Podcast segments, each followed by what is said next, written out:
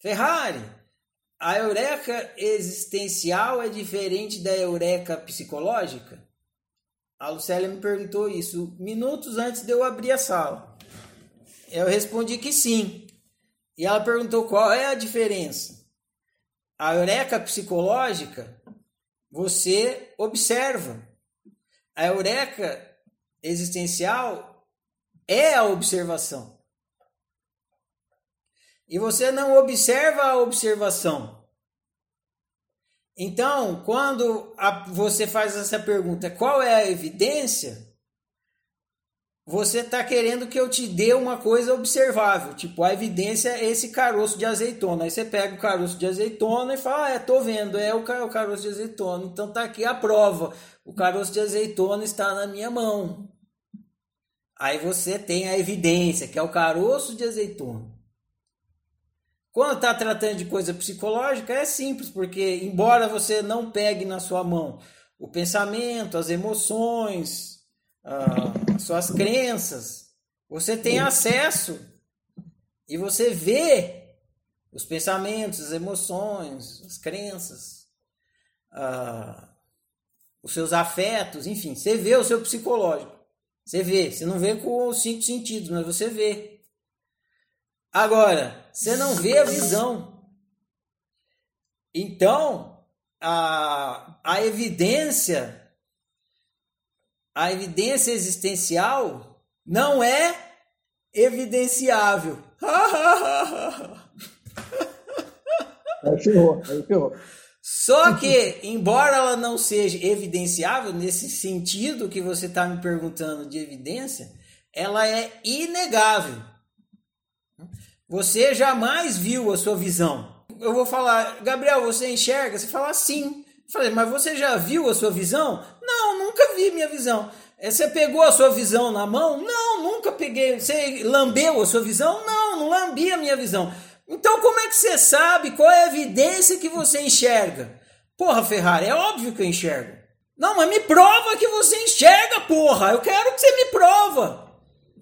Aí você vai falar, puta Ferrari, é inegável, mas eu não tenho como te provar. A fotografia é evidência da existência da máquina fotográfica. Exatamente, essa é a metáfora. A fotografia é a evidência da máquina fotográfica. Só que você nunca vai ver a máquina fotográfica. Quem está aqui não conhece a história, então eu vou contar. Era uma vez um cientista que não acreditava em máquinas fotográficas. Aí ele não acreditava na existência de máquinas fotográficas. E um amigo dele, que era cientista também, falava: pô, como que você não acredita em máquina fotográfica? Ele fala: nunca vi. Nunca vi uma máquina fotográfica. Não acredito. Não existem máquinas fotográficas. É uma história metafórica, então dá um desconto para algumas partes dela. Nunca vi máquina fotográfica. Eu não acredito o amigo do cientista, desse que ficou indignado, que ele não acreditava em máquina fotográfica, marcou o um encontro do cientista com a máquina fotográfica no laboratório. Combinou e aí falou para o cientista: Ó, oh, marquei um encontro para você às 8 horas da noite lá no laboratório de química com a máquina fotográfica. Então vocês têm que imaginar que a máquina é tipo uma pessoa, tem perninha e vai lá. Às 8 horas, vai lá no laboratório que a máquina fotográfica vai encontrar você. Você vai ver a, a máquina fotográfica. Aí pronto, acabou essa sua, esse seu ceticismo de que máquinas fotográficas não existem. Você encontra a máquina, acabou. A máquina fotográfica chegou, às 8 horas, chegou primeiro, mas o cientista ainda não tinha chegado. Aí a máquina fotográfica ficou esperando o cientista, esperando, esperando, esperando, e nunca que o cientista chegava. A máquina fotográfica precisava ir embora, então o que ela fez? Ela bateu uma foto do laboratório, deixou a foto em cima do balcão e escreveu um bilhete. Olá, cientista. Vim aqui para o nosso encontro. Te esperei por uma hora e meia, você não apareceu. precisei ir embora. Mas deixo aqui essa fotografia como prova da minha existência. E a máquina fotográfica foi embora. Aí no outro dia, o amigo do cientista encontrou o cientista cético e falou: E aí? Agora acredita em máquina fotográfica? Encontrou com ela lá no laboratório? E o cientista falou: Nem fudendo, não acredito não. Ué, mas você não viu a máquina fotográfica? Aí falou assim: Não, não vi máquina fotográfica nenhuma.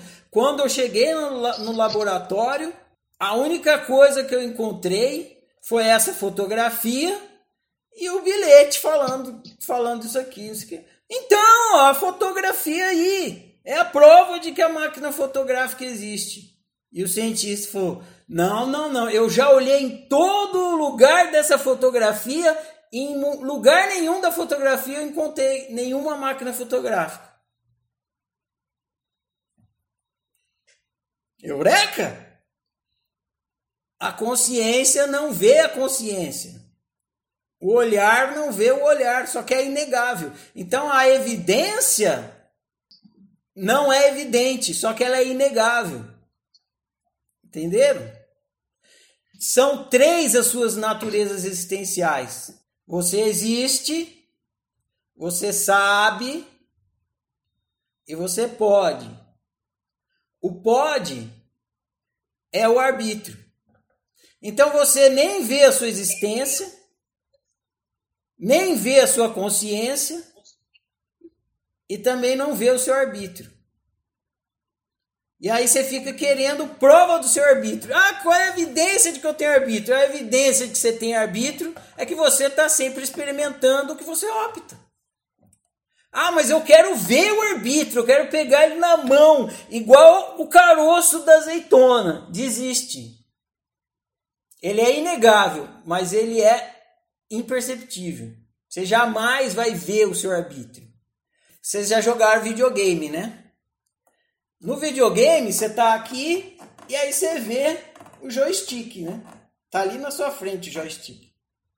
E aí você fala, ah, ó, ó, eu tô vendo o joystick, o joystick tá na minha mão, o joystick é o arbítrio. Essa experiência que vocês estão tendo é um videogame, igualzinho um videogame. Só que não tem o joystick. Tem, mas você não vê. Você é o joystick. Então você não vê, você nunca, jamais verá o seu arbítrio. Agora, se você não tivesse joystick, você não ia para lá e para cá, para cima e para baixo, para uma opção e para outra. Por quê? Porque não teria o optar, que é o que faz você experimentar a experiência. Então é inegável, assim como a fotografia do cientista. Mas não é evidenciável.